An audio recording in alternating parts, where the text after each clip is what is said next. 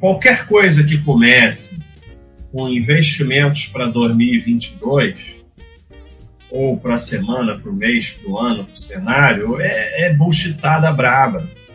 Sempre é picaretagem de girar patrimônio, sempre, 100% das vezes.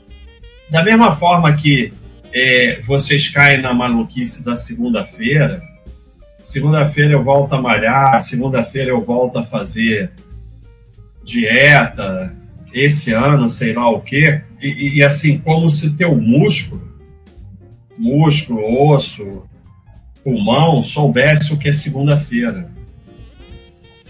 Mesma coisa os investimentos e os juros compostos.